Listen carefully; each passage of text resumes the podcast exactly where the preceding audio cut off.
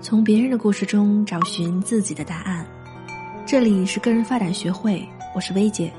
欢迎收听高情商女人的心智修炼。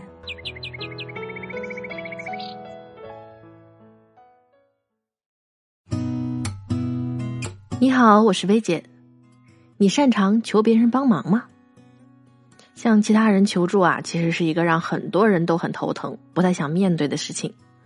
总觉得舍不开面子，张不开嘴，但人在职场总会有自己搞不定、需要帮助的时候。前两天研修班的学员暖暖就问我说：“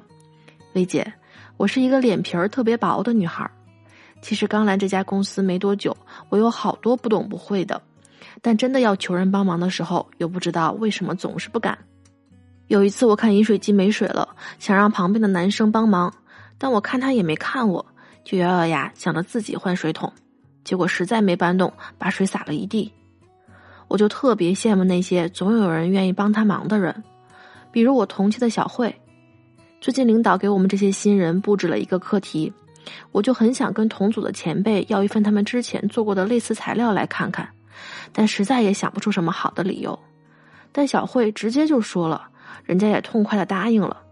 我到底为什么就总张不开这个嘴呢？我要怎么样向别人求助呢？其实暖暖这种情况哈还挺常见的，很多人呢都会有意识、无意识的觉得请别人帮忙是个要尽量避免的事儿。我们之所以会这么想，有些时候是怕开了这个口被人拒绝，觉得我都拉下脸来求你了，你要是还不答应，那得多丢人，不想面对这种尴尬的局面。有些时候是怕欠人情。毕竟我们很多人都被从小教育说尽量不要给别人添麻烦，还有些时候是怕被别人小看，仿佛如果我向你求助了，那么就是我做不到的你能做到，那我就不如你了。但其实这些想法啊，都是因为我们对求助的本质有所误解。求助不是索取，也不是示弱，它的本质其实是发起协作。著名作家梭罗有一部经典的作品《瓦尔登湖》，记录了他在湖边独居的两年生活和思考。很多人都以为他一定是像荒岛求生一样与世隔绝、自食其力，但事实是，他好几年的晚餐都一直是他的邻居，同样是著名作家的爱默生给他提供的，甚至是他建小屋的地皮都是跟爱默生借的，而他其他的食物主要靠妈妈和妹妹每周来给他送。如果他不向别人求助，就无法解决吃住的问题，就无法专心的思考写作。所以，我们也可以说，这部《瓦尔登湖》是梭罗和他的邻居妈妈、妹妹协作的成果。就像我们在看书的时候，哈，都会看到作者在感谢同僚的配合、家人的支持。确实是这样，绝大多数伟大成果的背后，都离不开很多人的支持。如果我们不开这个求助的口，很多美好、有价值、有意义的事情都无法实现。求助不是单向的，不是单纯的给别人添麻烦，而是一种双向互利的过程。如果别人没有答应你，那只是说明我们没有让对方看到我们的价值而已。就像把脉不成仁义在一样，双方的需求没有匹配，那我们就努力展现自己的价值，或者寻找其他的协作方就好。而在协作中，每个人提供的价值是不一样的，不能说梭罗向他妈妈求助了，所以妈妈的面包就比梭罗的文字更重要，所以也不存在求助就是证明自己比对方差的问题。美国有位小有名气的摇滚女歌手阿曼达·帕尔默，靠一次众筹活动为自己的新唱片筹集到了一百二十万美元，相当于八百万人民币。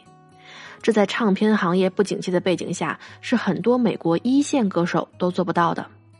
于是，他也因此遭受了很多关于不劳而获啊、张嘴要钱之类的非议。他的回答就是：“我并不是伸手请求大家资助我做这张唱片，我只是发起了一场协作。”这张唱片是我们大家的成果，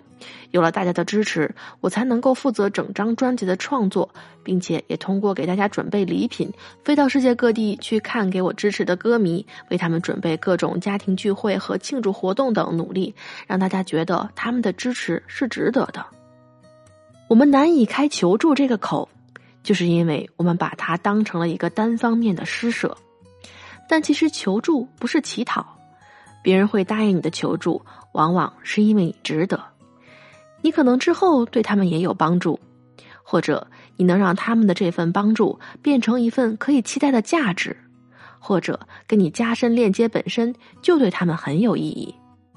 所以，我们完全不必为了求助而不好意思。只要我们能够看到自己能够提供的价值，意识到求助是一种通过主动寻求资源整合，实现当下或者一段时间内的互利行为就好。在职场中，如何提升自己的沟通力，可以说直接决定了我们的职业发展高度。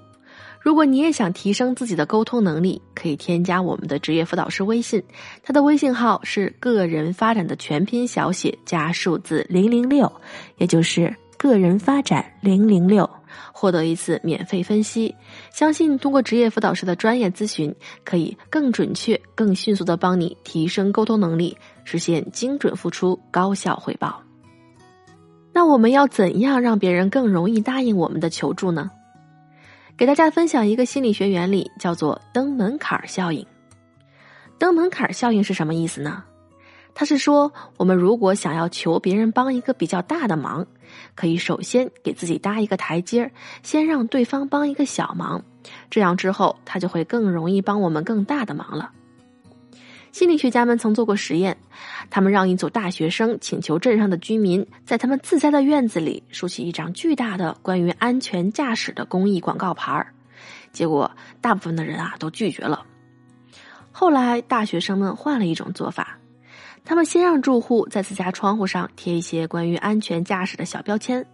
等他们同意了之后，再进一步请求在院子里竖广告牌儿，结果住户的同意率一下子翻了几倍。为什么会这样呢？首先是因为小忙肯定会比较让人同意，而当别人帮了我们的小忙之后，一方面我们就已经在他们的心里放了一个他是一个乐于助人的人这样的认知锚点；